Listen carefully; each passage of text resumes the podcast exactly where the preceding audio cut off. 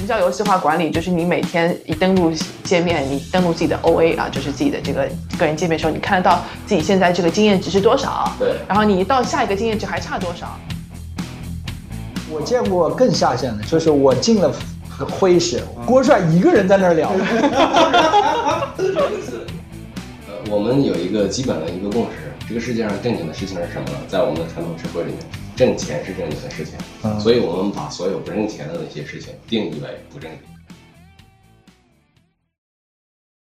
大家好，我是杨二大家好，我是大头大。家好，我是郭帅不帅。大家好，我是俊总。啊，今天人气很旺哇哈。哦，四个麦都用足了啊！对，三男一女啊。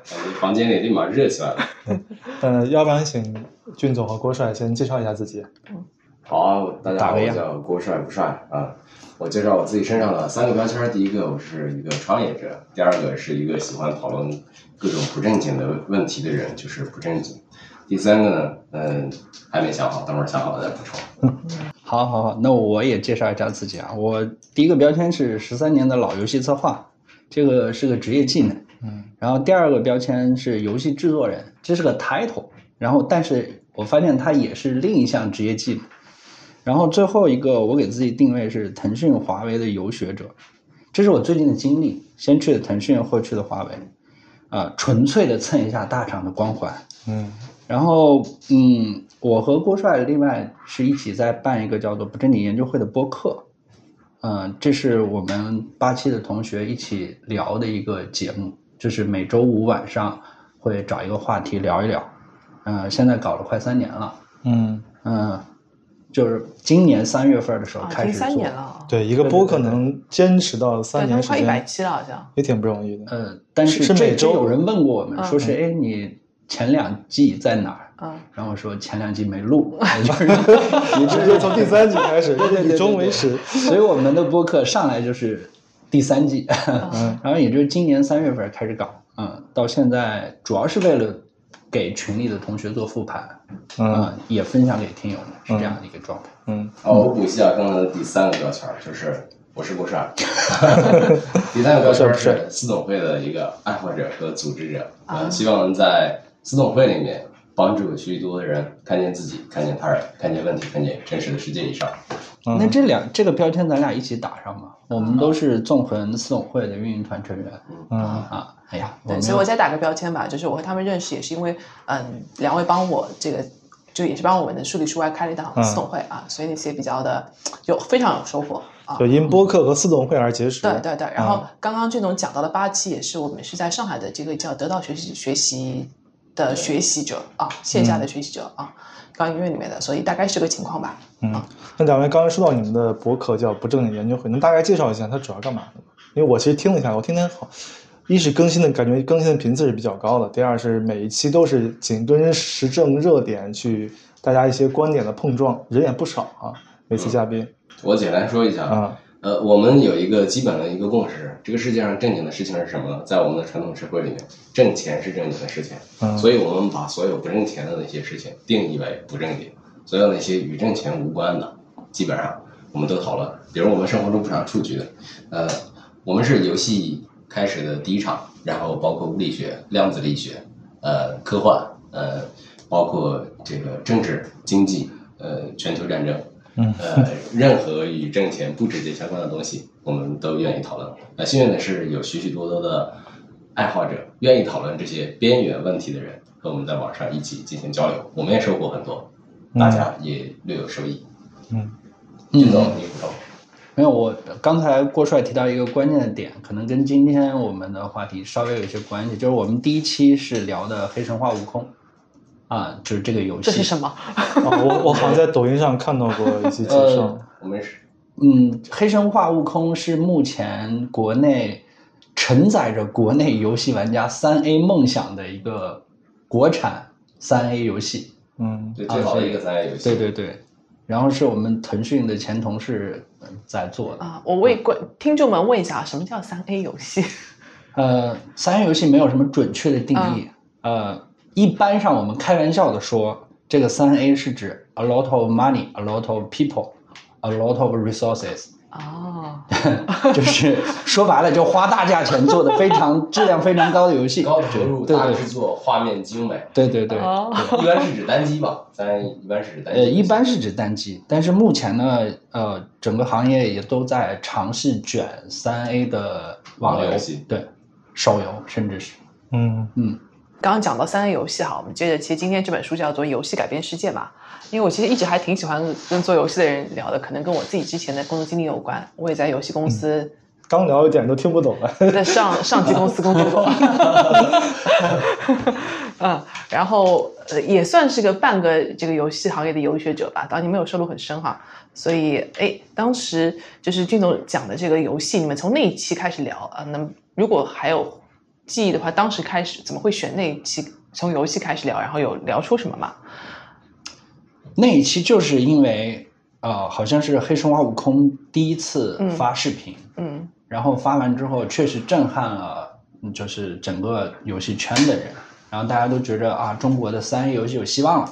然后郭帅呢是个资深的游戏爱好者，啊，骨灰级玩家。对对对，嗯。天天号称骨灰级玩家，然后然后就说想找我聊一聊，因为我当时也是确实在腾讯工作，然后大家就聊想聊一聊这个游戏到底是怎么样，然后中国三 A 游戏的未来是什么样的，所以就拉了这么一个会议，然后在我们原来有一个得到的同学打游戏的群，打游戏的群，然后从那个来的意开始思是现在已经对对对对没有了是吗？还在还在，里面是游戏公司的从业者，当然也有游戏玩家。啊对对对，然后我们就从那个地方开始去聊这个产品，对，然后就有了这样一个事儿。就当时就是线上讨论，因为我们有参与讨论，但是有的人在呃，像文涛在在在硅谷，我们没有办法线下了，所以从那个时候就定了这个基调。啊，所以其实也和你们做的这个播客有有有相关的相关性对对对相关性。是的，嗯啊，那你能不能就聊一下自己喜欢的那款游戏呢？既然已经说到是骨灰级玩家了，你先说，你让我先说，那我先说。我最喜欢的游戏啊，我觉得从那那个呃以前大家男同学都会玩的这个红白机啊，嗯之前小霸王啊、魂斗罗那时候开始，到后来的各种各样大的游戏，什么《仙剑奇侠传》啊、红警啊，那时候。我咱俩是一个一代人，对对对那个啊一听就是。我也是，我也是。从 DOS 游戏对吧？然后一直到到现在的各种各样的游戏，但我最喜欢的游戏是叫一 v 一，它是一个那个科幻的芯片游戏，啊它是冰岛的 CCP 开发的，二零零三年上市的，嗯到目前为止已经二十年的时间了，基本风格和格调没怎么变过，但它依然是我认为那我玩过的所有的游戏里面最有趣、最有意思的。但是这个游戏实际上是个小众游戏，大部分人不喜欢，太枯燥了。嗯嗯，但到现在依然喜欢。太浪费时间了啊！那个游戏里面可以开着飞船看浏览器，呃，开着同时在游戏里开着浏览器看电影，然后反正飞船飞过去要好长时间啊，是这样。呃，我呢，我最喜欢的游戏说出来有点丢人，就是作为游戏行业里的从业者，特别是网游的从业者，呃，现在我们一般都不提自己最喜欢的游戏是《魔兽世界》。啊，但是呃这是事实，我确实喜欢魔兽世界。没事儿，只有从业者鄙视你，那个玩家都都很赞同你的。对，不容易鄙视啊，因为我们都挺喜欢魔兽世界的，尤其是那时候吧。因为 做游戏的人你嗯你明白是吧？就是有一些东西是永远在模仿，呃，不是一直在被模仿，但是永远没法超越。就所有的人都会，当年是所有的人都会大谈魔兽世界。就我做这个东西，魔兽世界是怎么做的，这个东西是怎么做的。但是实际上到现在，我也不认为有一款产品，是特别是网游超越了魔兽世界，是这个样子。嗯，所以，呃，当你超越不了的时候，我们的底层逻辑就是啊，那你不要谈魔兽世界了，你也做不到，那你还谈魔兽世界干啥？你最好去谈谈那些小众的呀，或者那些另外的一些游戏，特别是把你的眼光放的独到一些，看越挑的那个游戏别人没玩过，越显得你牛逼。嗯，这是这个行业现在大家会有的这种问题吧？嗯呃，现在可能就谈原神嘛，嗯，然后逐渐的原神也不能谈了，就是谈原，你有本事做成原神吗？没本事，那就不要谈它，我们谈跟别的，跟魔兽世界的逻辑是一样的，差不多。嗯，嗯。所以其他的话会喜欢一些任天堂的游戏，然后另外就是我自己会，呃去看一些特别小众的产品，特别是 Steam 上排名靠后的，就不是大家啊、都知道的那种，所以会呃嗯怎么说呢，就是会偏一些。我经常有些玩的时候分享出来，别人问这个是啥，我说你自己去找，名字叫什么，是这这样的，嗯。嗯，我要顺着君总讲一下我最喜欢的游戏，刚刚脑子里面过了一遍，嗯，虽然觉得好玩。对对对，女生嘛女，生女生玩的游戏，嗯，就是如果说最喜欢的话，应该就是《植物大战僵尸》了。啊啊可能也挺也挺就是会受鄙视，但是确实是因为那个是唯一一款游戏我是会通宵玩的，然后把它对我把它通关了，嗯所以我就有有这个有这个成就感，你知道吗？嗯，不会总共起码得几天几夜那个游戏。对，然后确实陪我度过了一段挺难熬的时光啊。然后这个之后，我其实就不太嗯不太玩其他游戏啊。嗯我是这几年其实慢慢游戏玩的少，但是我正儿八经是从小玩游戏玩到大，就从街机啊家里面红白机，然后到电脑 DOS 游戏《仙剑奇侠传》，后来到 PlayStation 对吧？然后就还就一路过来全是在玩。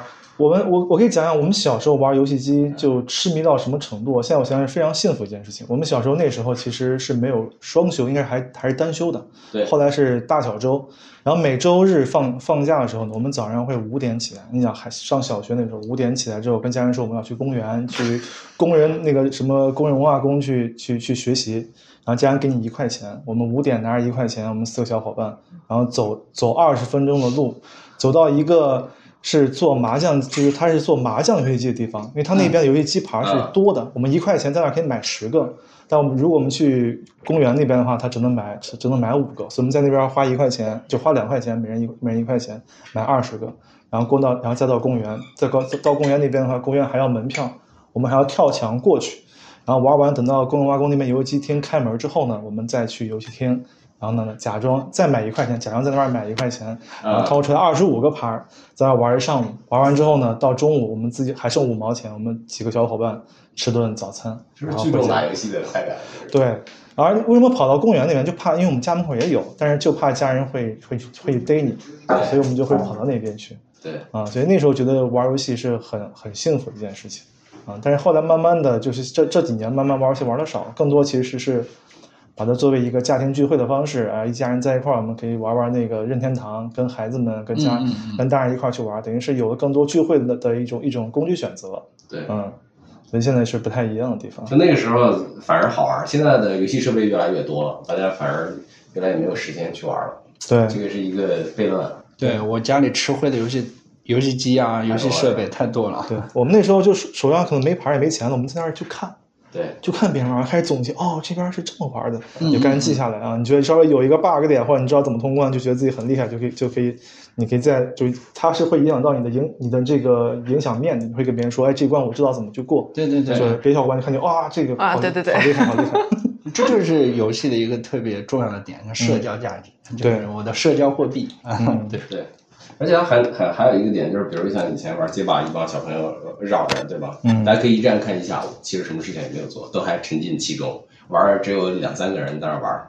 我觉得它有一个功能，就是让人可以快速的进入心流啊。当然，这个原话是这个心理咨询师韩老师说的啊。嗯游戏是目前为止，呃，特别是像电子游戏，最快速的让人进入到心流状态的东西。对嗯从其他的时候进入心流状态还蛮难的。嗯对，就是呃，那个前面咱们是有提到，在播客里什么时候会进入心流状态啊？我突然想起来，但是那个就是呃，可能聊好久好几个小时，呃，突然对方讲的观点正是我想说的时候，我觉得、哇，这个被击中的感觉。但是游戏就太容易了，只要一开机进入状态，啊、对是的。了因为其实还有一句话补充嘛，也是心理学里面的话，它叫做心流游，心流其实就是成年人的游戏。啊，心流是成年人对的游戏。对对对，所以就当我们玩游戏的时候，本身也就是在寻找那个心流的感觉嘛。啊，心流本来就也是一个挺，可能有些伙伴知道，呃，并且他体验过啊，嗯那个是一个非常可遇不可求的一个状态啊，就是成年人的游戏，成年人天天这么辛苦，为了啥呢？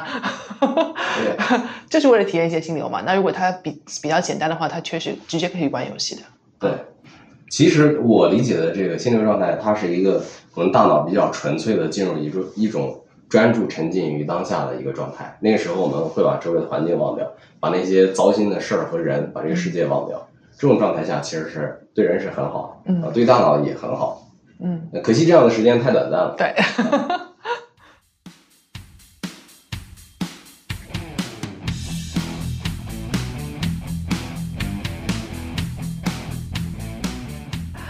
那我们刚刚讲到了游戏哈，各自喜欢的，呃，接下去想问问大家，如果就是像这个书里面说的嘛，他把这个叫做“游戏改变世界”作为一个书的标题啊，也去进行了一个 TED 的演讲，嗯。啊，我不知道各位这个游戏资深爱好者是怎么看这句话的。首先，这个书名。其实我一开始听到这句话，就是看到这个书时，我还我还是有一点冲击的，啊，嗯。因为我们父母那一代，他们其实因为我们属于是原生代的这种在游戏家游戏里面长大的，但是他们那一代其实很少玩游戏的。第一代我们应该。对，在他们眼里面，游戏就是不务正业。嗯，所以突然是说游戏改变世界，我也是猛一下，我会我会愣一下。对就这个观点之前其实是很少会听说，但后来发现确实我们本身这一代，包括我们接下来我们下一代，他们对游戏是司空见惯的。嗯啊、所以这时候你其实要重新去审视游游戏对我们来讲，对我们现实生活来讲到底意味着什么。啊，我觉得这个是小的时候那个报纸上经常那个新闻叫“电子毒品残害孩子们”，对。经常是这样的类类似于。啊，对，我是经历过这段时间的，就是杨教授被打的时候，我们行业里面大家都是，哎呀，又被又被打压了，嗯，对。每隔一段时间就会被打压，对对。对，这很正常。然后其实谈到你说谈游戏，其实我们刚才谈了很长时间，都是关于说电子游戏，嗯。嗯，那其实这本书就是《游戏改变世界》里面大量的讲的，其实和游戏就电子游戏其实没有关系，就是它后面有很多东西都牵扯到了它的平行时间游戏这这套逻辑。但是你要真说对于我自己来说，呃，我觉着可能得先去定义一下什么叫游戏。嗯然后，但是我其实作为从业者，我们这玩意儿到现在也没有什么明确的定义。我自己会有一套，说是什么有趣味性或者是有挑战性的呃体验。然后席德梅勒，我就我们游戏界的教父，做文明的那个，他说，啊，呃，游戏是一呃一大段呃就是多种呃策略选择的有趣的策略选择的集合。但是这句话里面，你看什么有趣的嗯策略选择，其实也都没办法去被定义。所以这个这个地方就呃对这个东西，我觉着呃我们需要去看看它到底是什么才能叫游戏。而这本书里面，其实我记得最清的对我啊启发比较大的一个点，就是他定义他去他没有去定义游戏，但是他提到了游戏的四个特征，嗯。就是目标、嗯规则、反馈。反馈，然后和资源参与。对，嗯。呃，我觉得这个其实是一个不错的总结。嗯。嗯。所以如果是按这个来谈，就很多东西都可以归为游戏了，包括呃围棋，嗯。包括你小时候可能捉迷藏，然后再加上现在的电子游戏，那这些东西都可以称得上嗯，啊、游戏。包括体育竞技，对对对对很多东西都。运动在低阶版本的时候，它的游戏特征其实都很对，有一个逻辑叫只要你不赚钱。呃，这个东西就特别好玩儿，是吧？不赚钱又好玩的东西。对，就叫游戏。对，所以你看，为什么现在很多电子竞技也会慢慢纳入到这种体育赛事当中去？因为他们底层的逻辑其实是相通的。啊对，嗯我刚才也正想说这个，就是可能游戏不是现在才改变世界的，可能自古以来游戏在改变我们的世界。我以前看到过一个观点说，最早的时候有两几百万年以前，有两个原始人，两个人相互比谁的石子儿掷得更远的时候，嗯第一场游戏就诞生了。那个时候可能他也没有投标枪去捕猎，吃追不到今天吃的东西，只是为了比谁投得更远。这件事情让他们觉得很有意思。嗯自此以后，所有的游戏在那那个特征框架下，其实一直在延伸，就是目标规则反馈和自愿参与，其实是符合的。一定程度上，我觉得电子游戏相当于对我们传统所有游戏的清晰化和更虚拟化的高度体现。嗯，嗯，这也是的。我我看到这个书的名字，我一点也不意外，因为我之前已经被意外过一次了。就是我作为一个几乎就不玩游戏的人啊，进了一个游戏公司的。几乎完 后来那款游戏，如果有一定年纪的人知道，叫《传奇》。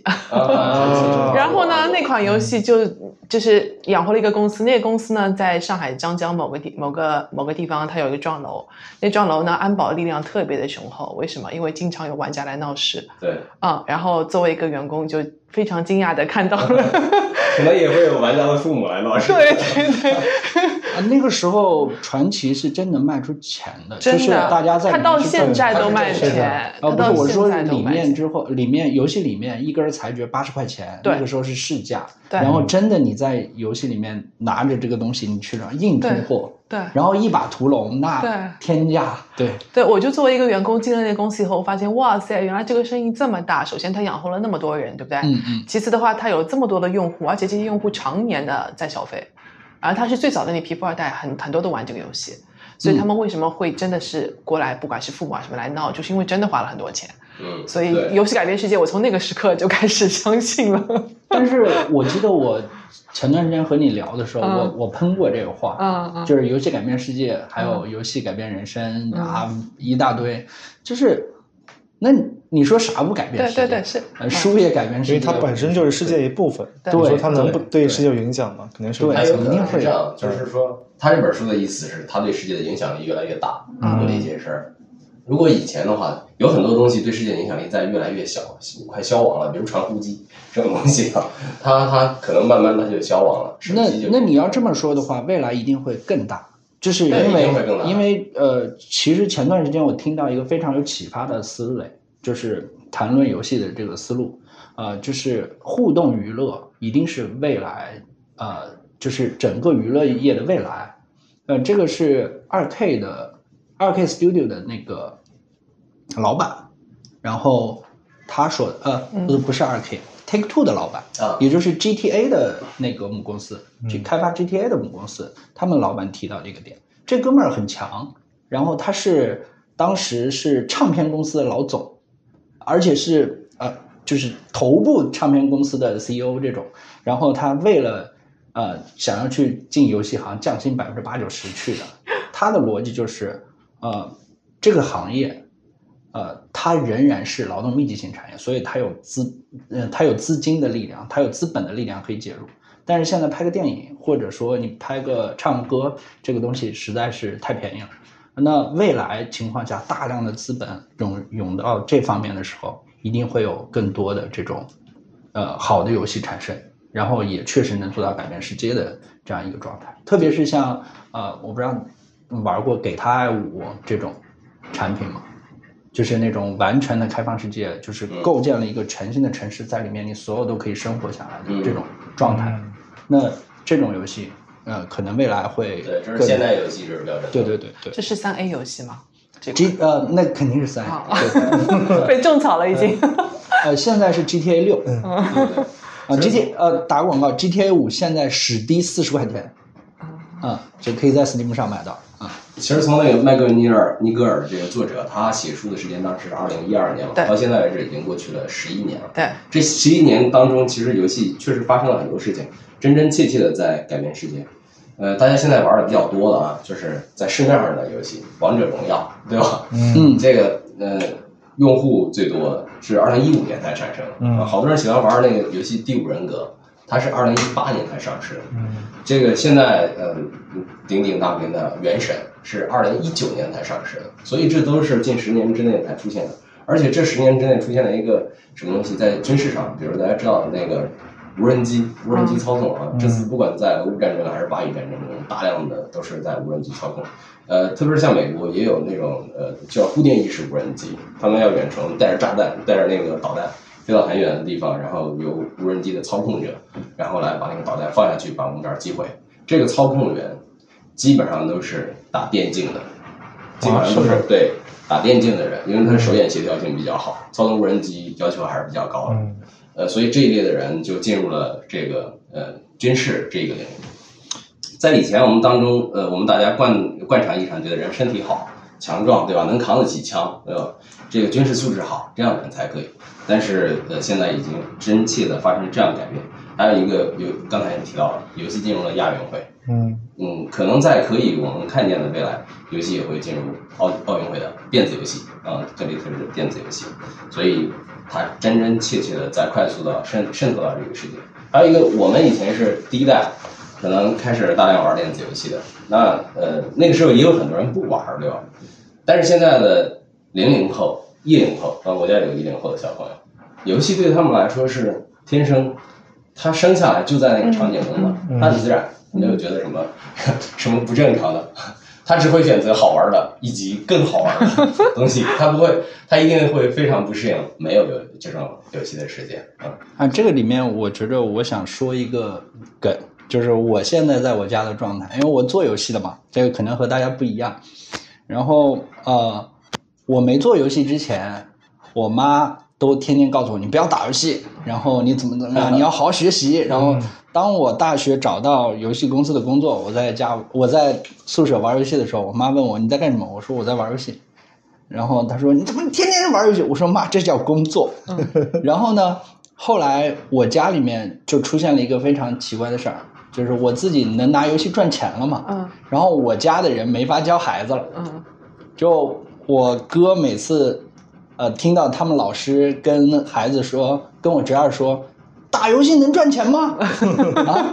然后我哥我哥回来总是说，那你让我怎么说？我家就有这么一个货，他是靠这个赚钱的，就很尴尬。对，所以我觉着游戏对于我来说，不仅是呃改变了所谓它的历史上改变世界，更多也改变了我的人生啊、嗯那就涉及到之前提到的另外一本书《游戏改变人生》，对确实也也有变化。对于我来说，对，嗯，而且当时咱们在游戏圈里面，我记得好多人，游戏公司的这些小伙伴，他都是因为喜欢玩游戏，后来去了游戏公司。有的人开始做游戏，对。有的人是因为觉得那个游戏太狗屎了，对，有的人是做其他的周边的工作，对吧？对。做测测测试的各种各样的。对。对对对对，是有这样，我们也是。一定程度上因为爱进入这个，对热爱进入甚至说三十岁以后转型再转到游戏的，跨度很大的都有啊。对，还还有一个就是，呃，刚才咱们提到那俊总有说到，游戏是一种那个社交方式。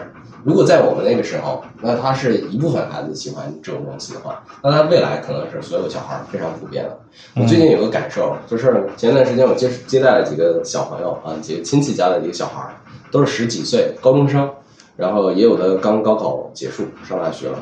这个嗯，很多人不知道怎么跟他们交流。这些小孩儿其实都倍儿聪明，嗯但是呢，不喜欢和这些大人聊天，觉得说的都是废话。嗯嗯，后来我跟他们说，对我说你们看什么节目啊，听什么歌呀、啊，嗯不理我。我后后来自己放那个那个那个 rapper 那个节目，就是那个新新说唱，嗯他们就和我一起一起看。开完我说有，我说我打两局王者荣耀，然后那个我说我不要菜了，我说有没有人帮我一下？呃结果来了四个小伙伴啊，和我主任开黑啊，帮我赢了好几把，上了几个星，然后我们就很快速的交流起来。嗯啊，对，这些这帮大人里面，只有我一个人和他们从头到尾关系都很好啊，他们也和和我分享了好多小故事。我觉得这是标准的游戏变成了社交货币的一种东西。啊、嗯当有这个东西的时候，大家就比较好交流了，这帮不然不然这帮年轻人根本就不和你聊啊。非常是对啊，对，其其实我觉得我还有个观点，就游戏改变世界。我觉得是因为我们其实父母那一代，他们那时候是一个就是在集体主义下，其实我我们他们还是不太关注说你的自我什么样子，还是更多就是你要吃饱饭，就还在马斯洛就是下面的需求，对生存需求你自我的有没有实现？你你自己幸不幸福、快不快乐？这个其实不是那一代人去关心我们下一代的的的一个一个情况。但到我们这一代开始，其实我们慢慢慢慢慢开始自我，我们我们关注我作为这个事情，除了挣钱之外，我幸不幸福，我感不感兴趣。然后这个时候其实就为游戏证明，因为游戏以前觉得是荒废嘛，因为它不挣钱嘛。对但慢慢其实你玩游戏的当耗，时间。对，但是我玩游挣钱了对我玩游戏我很快乐，而且我还能感受到这种幸福感。这个时候其实我们会重新再去看待这个游戏对于每个人的影响是什么样子的。对，嗯嗯，这个我得这样反调，就是因为嗯我确实是做这种网络游戏赚钱的商业游戏的人，嗯所以我确实会在前几年对于游戏的利他性，然后或者说它有没有价值，会产生非常大的怀疑。嗯就是刚才你说的，它是否自我实现，它是否啊、在这里面能呃感觉到自己的成长这些东西。嗯那我可能会说，网络游戏能不碰还是不碰，嗯。然后如果说，呃，我记得我之前在得到分享的就是，如果你要要让自己的孩子有一个正确的游戏观，那可能你要去给他们啊、推荐一些好的游戏，嗯。而且最重要的一点就是，我为什么说都能改变世界，就是书也能改变世界，电影也能改变世界，重点在于，呃，游戏它是个内容产品，那它是个内容产品的时候，它和书和电影是没有什么区别的。你如果把它当成一本好书、一个好电影来去看的话，从这个东西里面，你就是能体验到一些不一样的经历、不一样的故事、不一样的人生。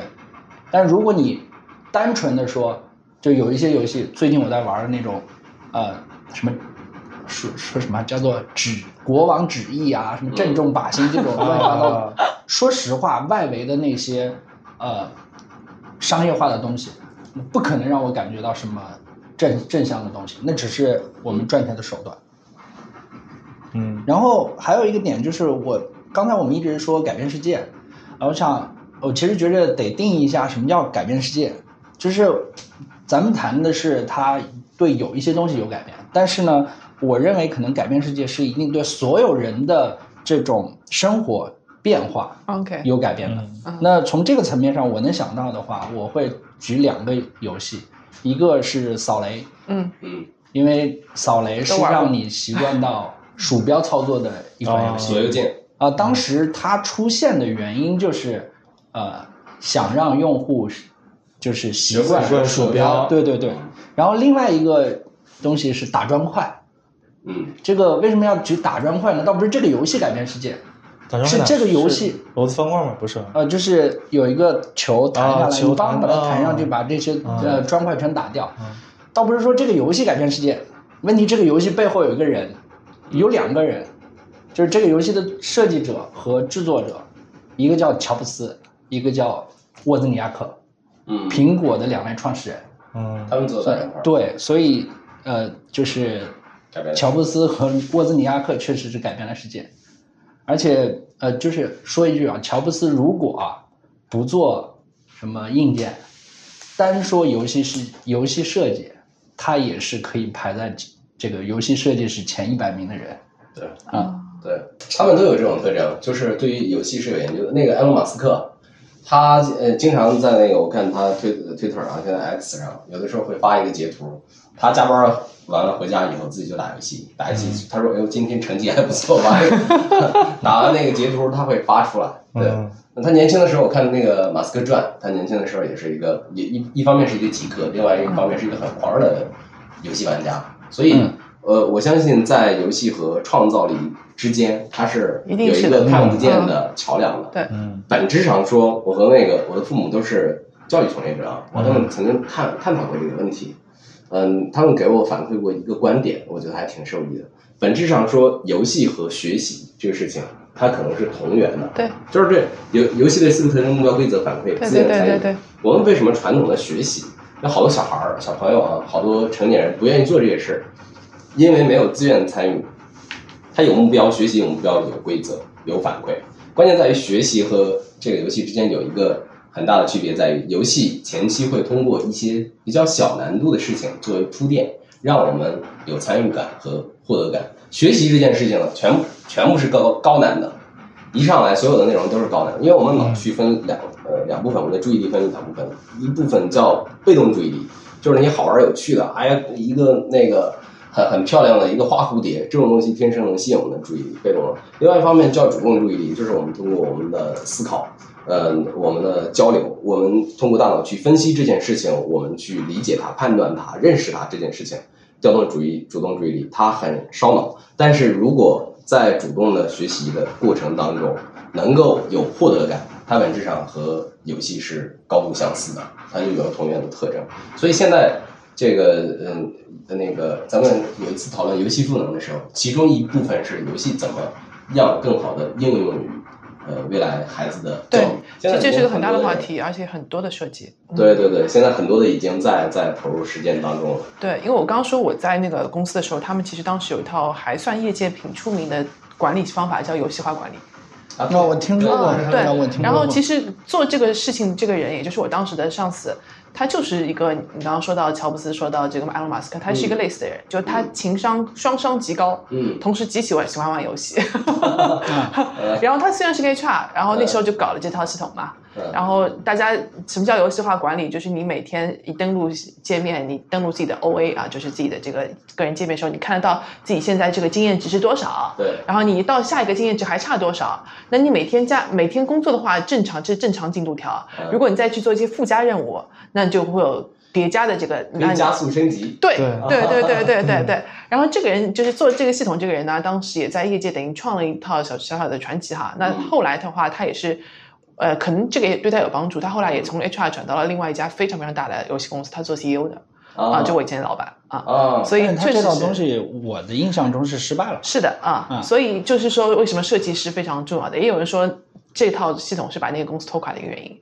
嗯因为一旦还是回到那个点，就是一旦这个东西涉及到利益，我告诉你，游戏行业里面我们经常最担心的一件事情叫做什么？玩家刷东西。嗯呃，什么是最快的让我升级的方法？嗯我不在乎它是不是简单，有可能我站在那儿打这个怪，然后它的效率最高，，OK，那我就可以快速的升级。他会找那个最优解。对，嗯嗯、像你刚才那个，那这个任务是最简单的，对的我先做最简单的，可是重要的事儿没人做，对嗯，就是很可能是这个样子。对，嗯，对，因为它也可以积累经验。对我干嘛要去迎接挑战呢？对。嗯，所以我们当时内部的情况就是大家都去争取项目，因为一个项目，比如说它报项下来了以后的话，它就会给你一个等于经验值的包，啊然后那个包你就可以分给项目，你知道吗？项目的经验值会高一点。对，然后那我去申请项目以后的话，我就可以分给我想要的人，然后啊找到我要的人来。那就像刚刚这个俊总说的，首先可能大家本职工作那个部分就会少一些，因为它就是正常进度条嘛。那其次的话就是会去做一些可能比较容易得到更多经验值包的那些事情。嗯对嗯，嗯，而且他们会去衡量这个时间。对啊啊，然后我千万不要低估其这种实只要你放到，研研研发人员的智商。其实这个里面推荐一个呃一本书，我最近也推荐给很多朋友，就叫做《游戏化落地》。啊，然后这本书里面提到了一个非常重要的点，就是有，就是你要用这些东西，它一定有社会价值和经济价值，而且有一个非常重要的点，一旦转到经济价值，就再也回不到社会价值。嗯就有可能我设计这套东西的话，我认为它可能是一套额外的附加附加体体系，在你原本的技呃技能考核的这个基础上，然后如果你做了这件事情，我会额外分享给你一些荣誉性的东西。举个例子啊，假设腾讯里面的分享别人呃分享自己的设计理念啊，分享自己的经验这个事情，它是一个额外的附加，就是如果你晋升的时候没有这些，你依然可以晋升。但是如果你有了这些，我可能会有一些别的方面的荣誉性奖励，那那是没问题的，那这套是合理的。呃，但是如果你变成腾讯现在晋升，你必须得分享一次，然后你才能够晋升，那整个东西这个就变味儿了。他们一定会去认为这件事情是怎么能简单怎么来，怎么去抠着把钱赚了是怎么来。嗯就一旦跳过经济价值就没办法了。呃，有一个经典的例子，呃，就是踢球，呃，踢在一个老人的房间门口踢易拉罐儿这个故事，嗯可能大家都听说过。嗯只要把它转到经济价值，，OK，嗯就不会有社会价值，嗯其实其实就是你的归因，你是把你的这个动机归到内部还是外部？外部可能金钱奖励，对内部就我自己自我实现也好，我感兴趣也好。本来可能你是归在内因的，但突然一跟跟这个金钱挂钩之后归为外因之后，对，你就会忽略到你内内部动机，更多是看到你外在。实际上，这这本书里面很多的玩法，呃，就是设计出来的那些平行实境游戏，嗯说实话，有一个非常重要的点，就是你是不是能够持续下去，然后以及说你在这个过程中的奖励机制是什么样子的啊、像什么家庭里面打扫除、大扫除，或者嗯说实话，你们俩要你跟你老公要是玩的特别开心，你们就呃就非要这么玩儿，然后大家都认同这套规则，他确实能玩下去。但是 说实话，让你们一直玩儿，然后或者是中间加一些什么金钱的奖励，立马这个事儿就一点都不好玩了。对，现在有没有比较实就是最佳实践的这种案例？就平顶是平顶游戏的设计，到现在还能够坚持的？呃，其实平行时间有，我之前跟他说过这个事儿，就是嗯你看他说他全球四十万人玩这个，就说实话，小众的东西他一定可以玩下去，一定会有人跟你一起玩儿。但是你要说它大众不大众，这几个游戏好像也都在。嗯，那有没有人继续持续玩，我不知道。嗯啊、但是有两个实例可以是特别明显的，就是大家一直在持续玩的，就是 Wiki，维基百科，嗯，嗯。这都没有什么奖励啊，就我自己乐意，我自己在里面更新内容，嗯。我自己在不断的去因为在呃成长对，嗯。这是一个。另外一个，其实你看那个微信读书，嗯。嗯没有人逼你，但是有那个排行，要刷榜，然后有这个，大家还是认认真真的读了。嗯。呃，就是他是，我是觉得不可能是完全的去用游戏化的方式去做一个东西，但是游戏的一些理念确确实实可以落地到各种产品里面。对，它可以渗透进去。对对对对对。然后像我最近在玩多邻国，就是学英语那个，还是确实也挺上瘾 但是能不能学到另说，但是你这打卡打开了就不想停，是这样。对，那很好。那反过来拼多多也是嘛，对吧？对这倒也有点。嗯对对对，而且其实打卡是另外一套规则，叫做呃蔡格尼克记忆效应。嗯，就是既然这件事情开始了，你一定想要持续下去，对这是一个心理学上的对完形概念。嗯对对对嗯，unfinished。嗯，对。然后我们曾经在那个呃有有一个小小打卡群，我和他还有那个另外一个人，我们嗯就做一个很无聊的事情，就那个能听得到，然后打一下卡那个事情，我们坚持看。他不是呃早期的时候，一旦你不连续打卡，你就归一了嘛。对，我们应该是归一了再重启。啊，那个是损失厌恶了。归一了再重启。我们曾经重重启过无数次。嗯照常理，一个人的话，如果重启一次，一旦归零就不会再。对，但因为有竞争嘛。但是因为我们有三个人，有同伴所以我们啊就对我们后来打了快有一千多天了，啊就是这样累积的。其实这个是的，用心理学来说，就是你绕过你自己的脑袋，然后让你自己去做一些事情吧。啊，但你要知道你怎么绕过嘛。对对对嗯，其实一起玩儿就会啊、还是很就会有乐趣吧。对，这些都不正经。所以有乐趣就回到游戏的本根了。如果和经济价值关联起来，它纯粹的经济价值关联起来，它有可能就会跑偏。嗯但是，一旦涉及到有乐趣，就是另外一个东西，就是好玩儿这件事情是个艺术，嗯就是设计不出来，就是不是单纯的靠着呃我们刚才提到的各种方法，它就一定设计得出来，而是哎，有些人他真的就可以设计出来。啊，就还是要宫本茂看设计者，。宫本茂就那之前也不是纯粹就是学游戏的，但是他就能做得出来。然后青沼青沼英二就是那个塞尔达的制作人，嗯他原来来的时候也不是做游戏的，甚至任天堂要求招人都不希望是做游戏的，但是这些人来了，他就是能做出更好玩的东西，这嗯这是艺术。这还是有点天赋的。从个人上来说，我自己的体会啊，我自己的经验就是，刚开始我设计的时候，我设计的时候是直接靠着自己的想象把它做完了。嗯然后这个之前我是读过很多书的，但没有用。嗯，就是就像你读了很多绘画的书，你也不一定会画画一样。对对对，但是当你画完了，当你做完了，然后你再去读那个书，你会我操，字字珠玑。嗯嗯嗯，就是你必须得先验证，然后再学习，嗯这是游戏的做游戏的一个深刻的体验。所以我也认为这就是艺术性的体验。嗯，那再往深问一下哈，就是你在做游戏那个时刻的话，其实你脑中是有一个宏大的，是从什么时候开始呢？是有一个很小的想法，还是说有一个很宏大的概念把它综合起来，或者说其他呢？看不同的类型的游戏，嗯有些游戏是讲叙事的，那嗯我们可能是会有一个叙事，嗯然后有一些游戏是讲核心玩法的，我们嗯可能会有一个玩法，但是最终呢都会归结到一个东西叫做预想体验。啊这是育碧的设计思路，嗯然后也是说实话，腾讯内部现在在一直聊的一个设计概念，就是首先你要明确你们在玩什么嘛，啊、那这个一句话的预想体验，嗯呃是必须得明确的，然后所有的东西都去归结到这种预想体验的设计里。那预想体验可能就是你什么人在什么地方玩什么东西，嗯或者你扮演什么人做什么东西，这样的一个呃概述嗯对于你产品的描述，然后再去我问这个原因，就是因为其实今天播客结束以后，我们也要做个小沙龙嘛，就是关于这个主题的，是我设计的嘛，嗯所以我这这个一个礼拜就很煎熬。啊、但是就是跟刚刚金总讲的一样的，其实我最后能够让我把它做出来的原因，就是那个预想体验。嗯。就我大概想有一个体验，待会儿会怎么呈现，然后再按照这个去丰富的。嗯，嗯，这是在设计游戏。对，啊、我俊总呃那个以前是也做过世界观，游戏世界观。啊我是世界观出身的。嗯，嗯会会写很多很多东西，嗯。写写几十万字。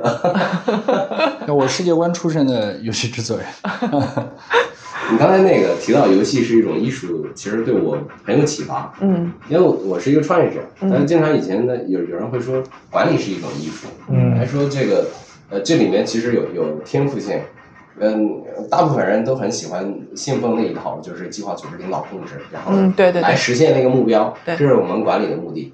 但是我后来在那个彼得德鲁克那个呃里面呢，他说过一句话就很有启发，他说所有的管理都是激发人向善的一种动作啊，激发人向善就可以了。所有的员工都向善，所有的这个同事都向善。这个时候，至于那个目标是不是聚焦，它自然会聚焦的。呃，其实我觉得在艺术这一点上有同源性。所以说，这可能我不知道是不是游戏被称为第九艺术，是吧？嗯，对，是有的啊游戏是。被称为第九对八大艺术的的第九啊原因。嗯第九艺术的原因是什么？我一直比较好奇，它嗯。为什么被称之为第九艺术呢？第八艺术是电影，我记得。嗯。呃，其实我我自己也不知道为什么就命名成第九艺术，但是呃之前不是咱们聊过嘛，嗯。什么叫艺术？就是有些人有，我记得有一个呃是斯皮尔伯格说吧，啊，呃，当你玩到第二关的时候，你在那儿哭了，嗯。那他认为他就叫艺术，它啊触发你的情绪了，然后呃或者说他有这种感受向的东西了，那它就是艺术。嗯，那你建筑呀，然后文字呀这些东西之前的那些所有的东西，在游戏这儿是汇合的。所有的艺术其实就是前面的八大艺术，每一个后面的艺术都是前面艺术的综合体。嗯，然后到游戏这儿，就是所有前面的都综合了，嗯你哪个东西都会在这里面有所呈现。嗯然后，那我认为说它是一个集合体的话，它各方面就是有这种艺术向的东西的。对，嗯，我们的文字好像是符号，对吧？我们这个音乐好像是调动了这些我们听觉，对游戏电都有影调动的是我们的视觉。对对对，其实游戏触发了一种东西是，除了这种五感以外，它还有互动，对嗯对吧？对对所以它比其他的它互动更直接一点嗯，可衡量，嗯。对。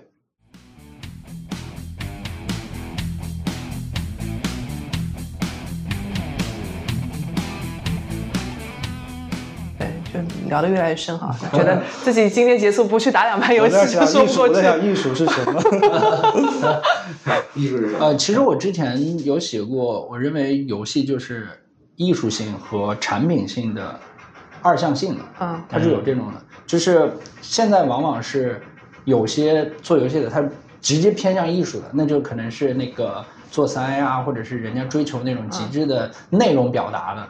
然后像我们是做这种啊，反正抄一个，实话实说，就是先呃找一个产品，然后我们怎么去在它的基础上再进一步。那这个东西就是产品，它是工程性，所以在这个里面怎么去平衡你的艺术性和产品性，然后最终能做到商业化里面有所斩获，那这个东西它那回到这个衡量，它也是艺术的。有些人就衡量得了，有些人就衡量不了，对吧？我觉得可能不矛盾，因为电影高质量的电影，它都和电影工业的呃发展水平有关系。嗯我相信未来大批量的高质量的游戏，也一定和游戏工业的发展水平有关系。嗯我关心的是一部分，当有人去做那些很高级的、很吸引大家的那些嗯游戏的时候，一定还有一部分那些很低级的游戏、很弱智的消消乐之类的。对对对对对，嗯是有它可能作为这个社交货币那一方面，它可能呃也不会消失，它也会长存。嗯这那个，因为大部分人，我们传统的人交流的时候，我们要不然抽烟，要不然喝酒，我们要不然饭局，就是交流一下。可能未来的人大量的打个游戏，嗯咱们交流一下，可能也很好，对吧？对，现在也是这样。现在我们家庭聚会都是，因为你没有办法跟孩子怎么去交流，对吧？啊就是哎来一盘玩玩个这个任天堂，玩玩玩玩游戏，大家一起就是家庭聚会了嘛，就挺好的。对，我那天和几个朋友在在呃聊天呢，就大家聊到一件事情，就每天都搞公司，压力很大。嗯然后嗯，大家就聊怎么解压这件事情。嗯有的人就说会会去跑步去，嗯然后玩儿，呃压力特别大的时候就去疯狂的跑步，跑很远，参加马拉松，各种疯狂跑。也有的人说他会冥想，每天参加呃嗯冥想，方式不一样。对，或者一年挑个两个季节去去禅修去，对，在在在庙里面待待七天，可能是静心嘛。对他说你这个怎么解压？嗯我说我解压的方式就是打游戏，压力巨大的时候，我晚上我就咣咣咣一堆打游戏，要么被人打死，要么把别人打死，这中间很快乐，释放了压力。我非常理解你把别人打死，因为我从小就生长在一个环境，就是每天在我家的电视里面要死很多人。我爸每天看着我打打死别人的电视，可能那也是他的解压方式那。我们说回播客哈，我们都做播客，如果是说把播客想做成游戏类的方式的话，你觉得会是用什么样的方式会做更好一些？我觉得他们在做的已经是游戏化的方式了，是吧？嗯，就不正经的。可能是开放式的，我们倾向于。嗯就开放式的，就是欢迎大家参与。有的时候我们是不知道，呃，这个博客会有什么样的效果，中间会产生一些什么样的事情，有的时候是不太确定的。嗯呃，但是其实我和郭帅，呃，当时做这个产品，就是不正经研究会这个博客的时候，我们其实就定了两个点，一个是每周五晚上准备一个话题，然后近月远来，谁愿意来谁就聊。嗯呃，那然后就是坚持的、持续的做这件事情。那你看，对于我们两个人来说，有目标、有规则、嗯，有反馈、呃，自愿，参与谁也没人逼我们，嗯。但是我们做，但对于我们是其实就是真在玩游戏。嗯嗯那你要真说类比，它是一个什么游戏的话，其实是最近两年比较火的一个东西，叫做 Party Game，嗯。就是糖豆人或者蛋仔派对啊这样的，就是呃，你可以按照你的想法去创作一个自己的空间，在这个里面你玩你的东西。那我们这个，呃，我觉着就是大型聊天派对。嗯嗯然后至于来了之后，你从中啊，按照我们既定的这个呃话题，然后你表达了，然后你收到了反馈，你又自愿参与，其实你也在玩游戏。嗯所以这么类比的话，它确实也是游戏的一种。对。嗯，我们曾经设过一个下线，就是说，那个如果这个话题没有人参与，我们发出去了，没有人来，怎么办？嗯。这样的情况下，我们设一个下线，就是这个世界上只要我们两个还在，嗯，只要咱们两个足够感兴趣，咱俩聊，对这个话题啊，咱们自己聊，这是我们的下线。当然有人，啊实际上这我见过更下线的，就是我进了会议室，郭帅一个人在那儿聊。有一次，有一次有一个话题真的是很很很变态。你是底线，对，有一次有一个那个话题就是美国发了一个堕胎法，禁止堕胎法案，当时那有很多的州它就禁止这个人堕胎了。嗯这是一个比较冷门的话题。那次发出去确实就没有人来啊，因为大家对这个东西无感啊。但是我是感兴趣的，然后我就开始那个，分裂出自己自一个自己和自己对话。对，到时间点了以后，我在想，哎，我要不要继续呢？后来我想了一下，就我自己说自己想自己记，那时候还拿着那个做笔记呢。你没有你没有问那个谁俊子跑哪去了？不是我那天有事儿，他有事儿，然后就就就自己一边一边讲的时候，有的时候讲到半截儿，突然发现对这一块儿不懂不了解，然后就把他那个就去搜集资料，再去。嗯绝对自愿参与。对对对，那次是当做了一个一半玩儿一半像研究项目一样的东西嗯，就把它做了。我后来还记录了一个手稿，啊对那个堕胎法案的一个东西，到现在还没有帮助。那差不多哈，我们也这个呃聊的差不多哈，因为嗯其实聊到很多东西，包括也非常呃这个欢迎听众朋友们可以移步啊不正经研究会啊，同样也在小宇宙，谢谢。主要是小宇宙对吧？哎，对对，主啊要是小宇宙在小宇宙 APP 里面有更新哈。那呃，我们今天聊的结束以后的话，待会儿也会有沙龙，所以各位如果在上海啊，也可以定期关注我们的公众号来去听我们沙龙。那最后这样，就每个人我们讲一句话，你觉得哎，今天聊的东西对你自己有启发啊，可以在工作生活当中可能也会有这点小小的变化的，嗯，可以讲一下。我我先讲吧。好，因为我发现这个不正经研究会你们做了快一百期了，然后你们两个讲到很多东西的时候，嗯，我们聊过什么什么，我们聊过什么，让我还挺羡慕的。